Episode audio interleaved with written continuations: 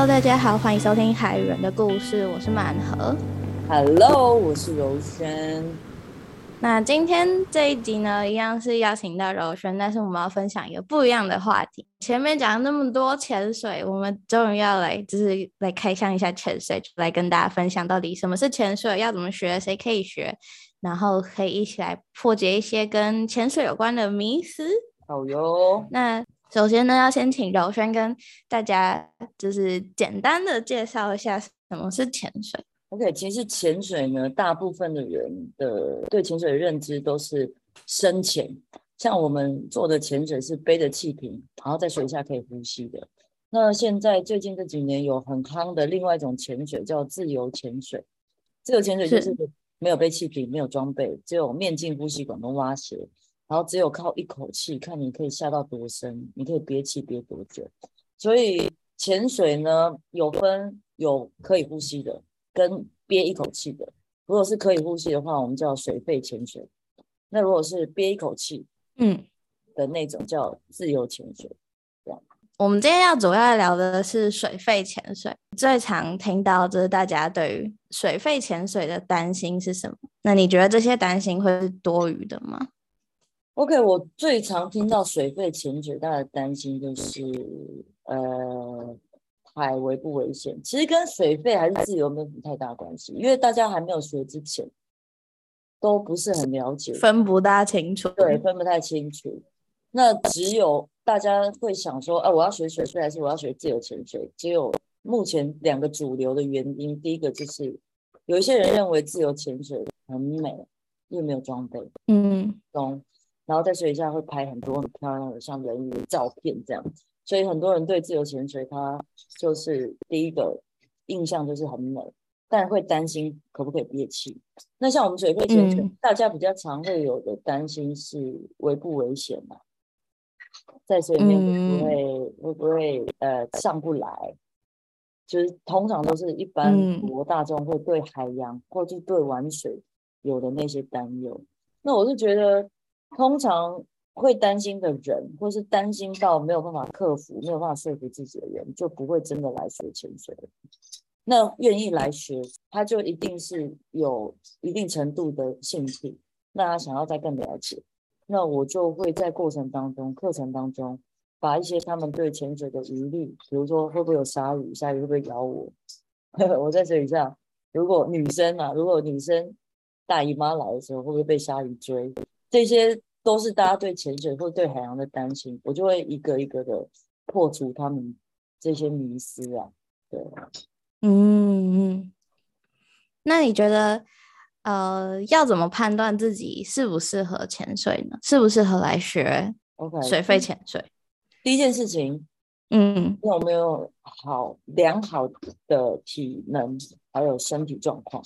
因为像水肺潜水这个东西，毕竟是要下水的嘛，所以我们会很在意你的呃有没有，比如说心脏病、癫痫、高血压，或是糖尿病这些，可能在水里面如果有突发状况是没有办法处理的这种，然后还有肺部、耳朵方面的疾病，这些都是我们需要大家先评估自己。那有一些人可能在一开始他不一定知道，呃，什么到底什么病可以，什么病不行。那我都会让所有来问课程的学生先看一下一些学程说明，他就可以先知道、嗯、哦，我这这上面写的这些身体状况，如果我有的话，可能不太适合。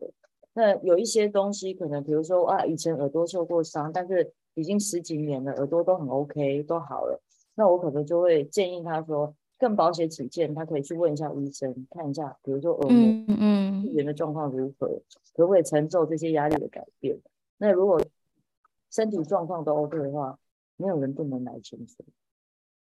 潜水是一个休闲活动，所以它事实上是很轻、很轻松、很亲民的，所以没有谁不适合潜水，只要他有心，只要他愿意，都可以。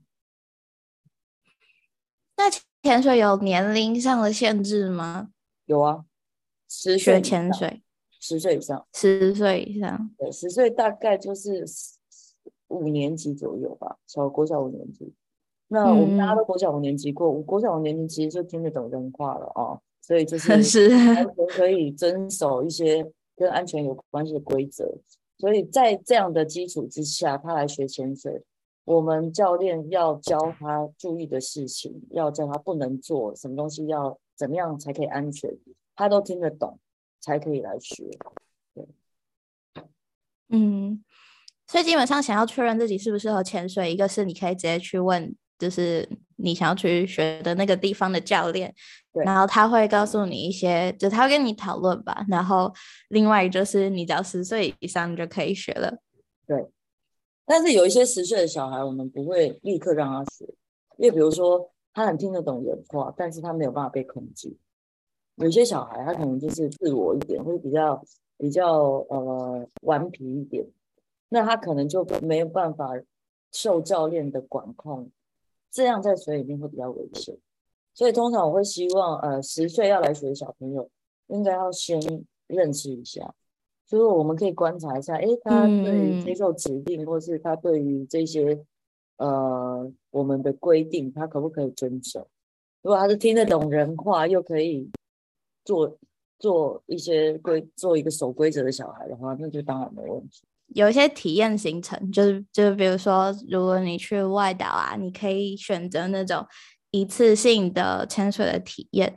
那那种体验跟你实际上拿到潜水员证照之后，会有什么样的差别吗？OK，体验潜水跟正式学习潜水，它最大的差别在于你的准备时间。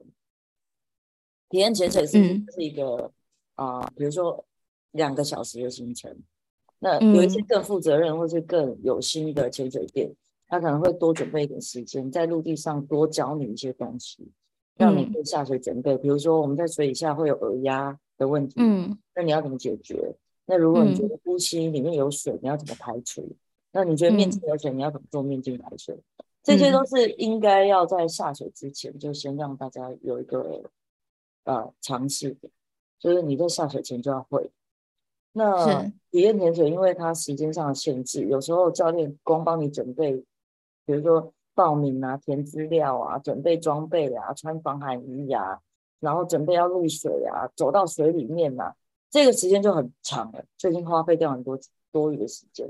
那他可能真正能跟你讲，等下在水里面会有什么状况，要注意什么？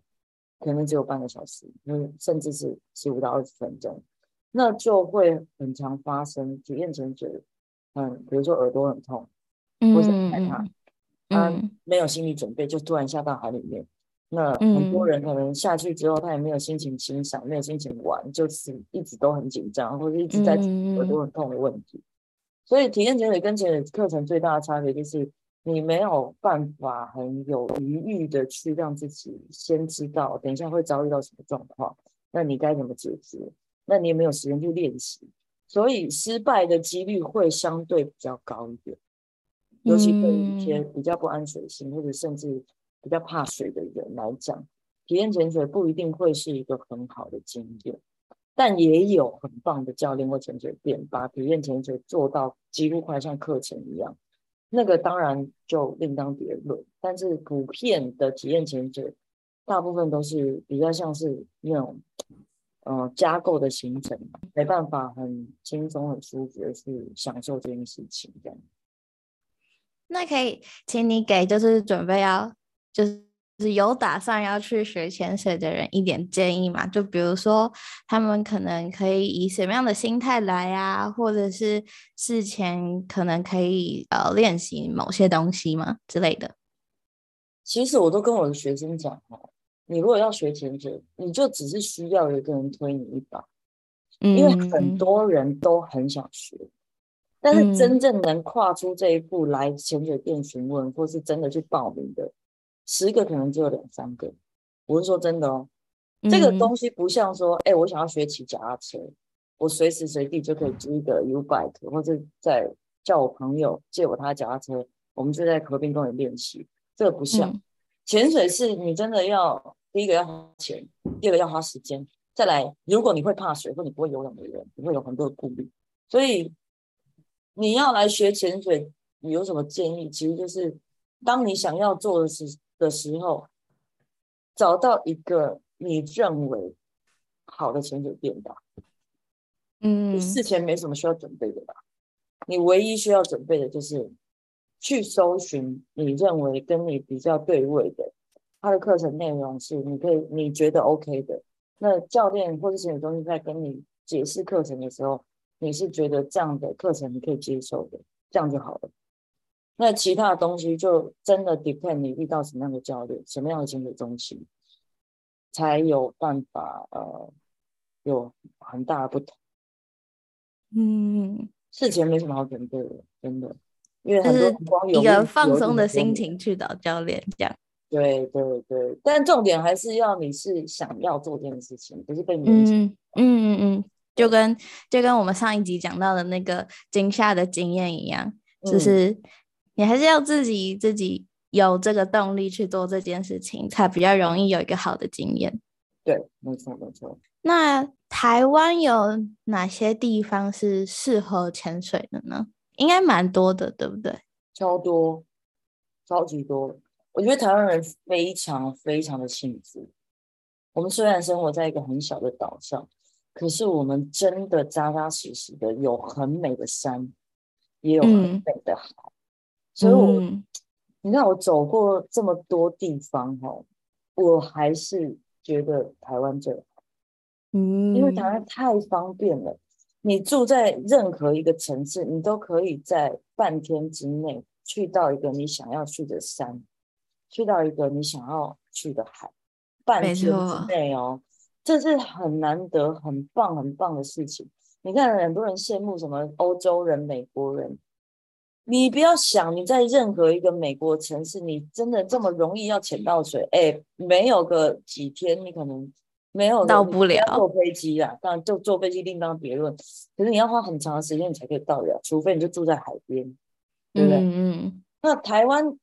真的有非常多适合潜水的地方，比如说台北就东北角，嗯，然后南部就是垦丁、小琉球，那离岛也有蓝屿、绿岛，还有澎湖，这些都是非常棒的潜点。但是如果真的要说最适合、最喜欢的潜点，对于一呃一个刚学潜水的人来讲，我会认为绿岛是最棒的地方，因为。绿岛它相较于其他离岛来讲，它的交通上比较便利。比如说，我就坐飞机到台东，坐船五十分钟我就到了绿岛，所以它船程不会太时间太长，所以容晕船的人比较不用担心。那它也很方便，一天有很多艘船。那在绿岛还有另外一个很吸引人的地方，就是它的能见度超棒。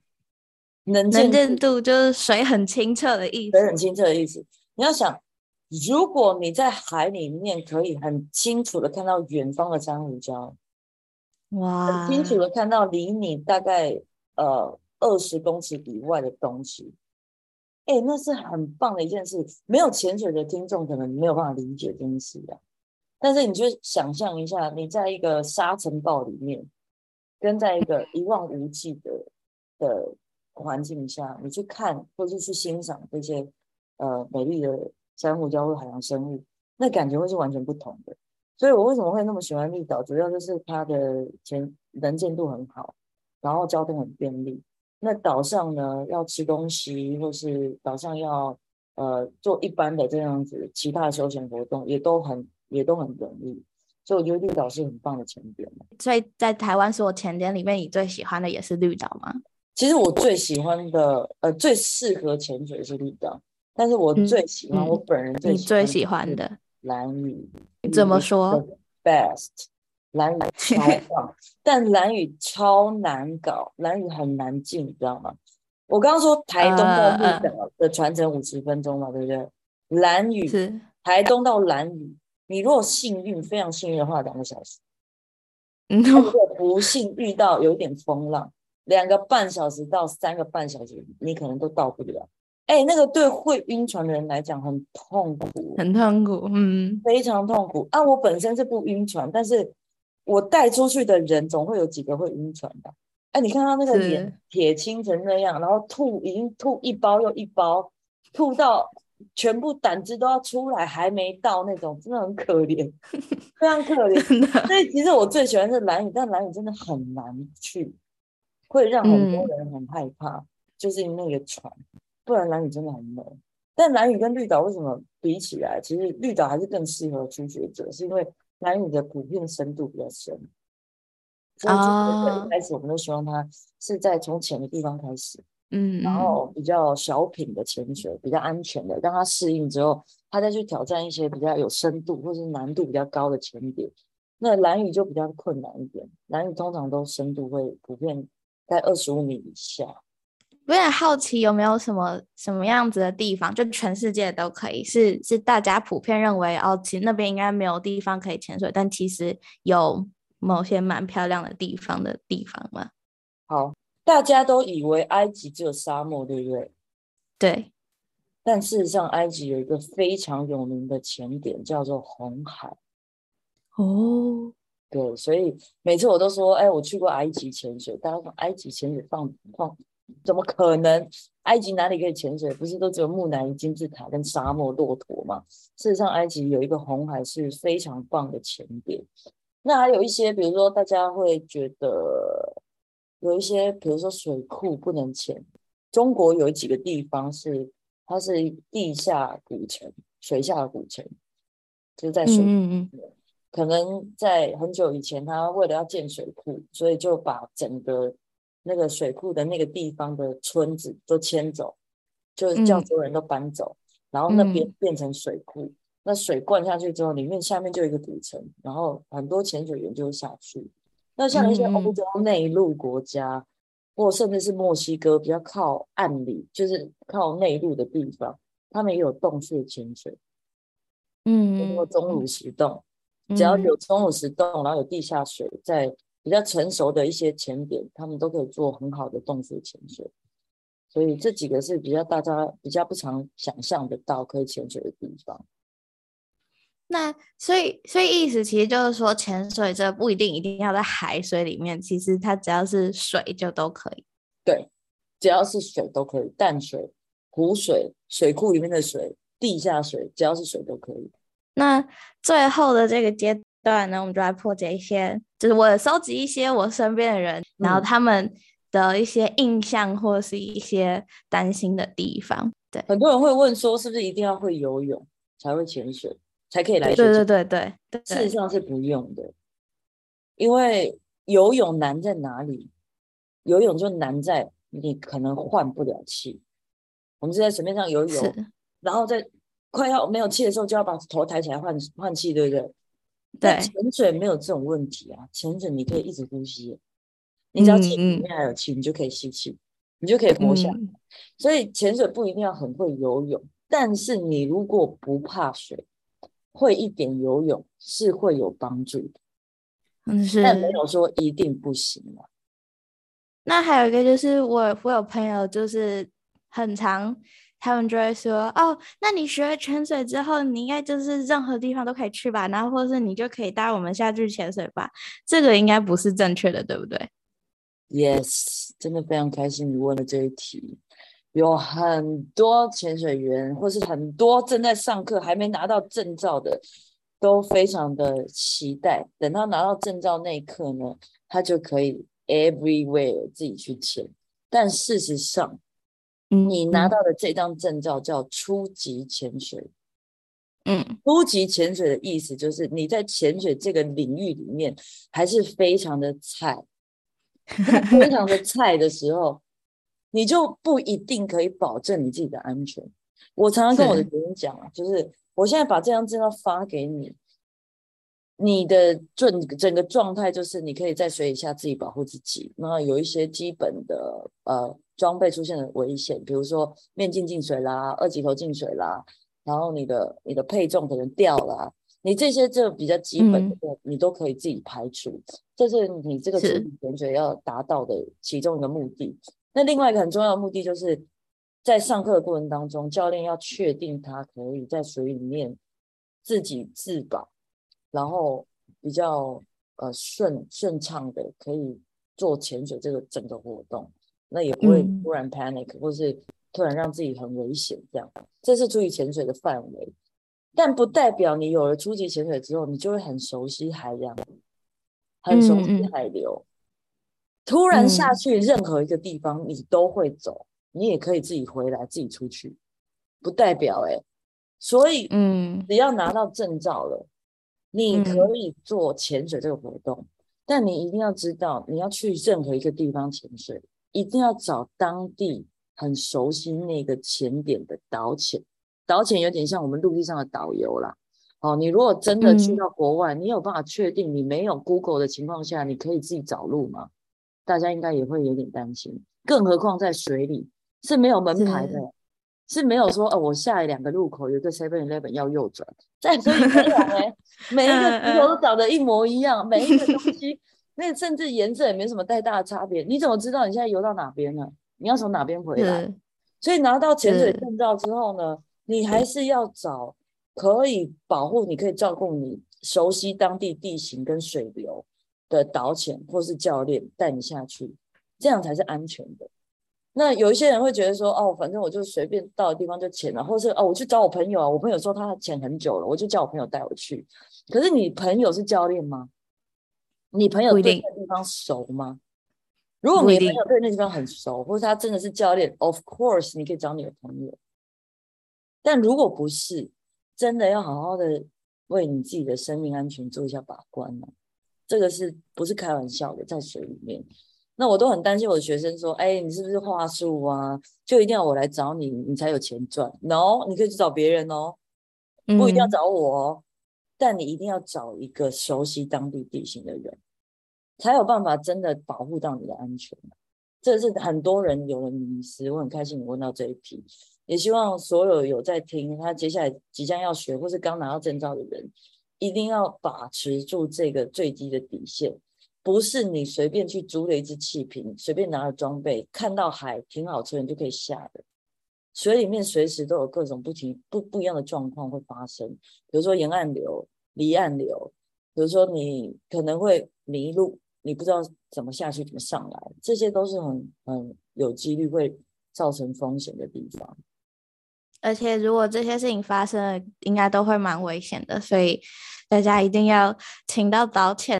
很高兴这这集就是柔轩跟我们分享非常多有趣的故事，然后还有一些关于潜水迷思或者是什么样的情况下可以学潜水等等等等的。我们最后还有一集，就到时候再见喽，拜拜，拜拜。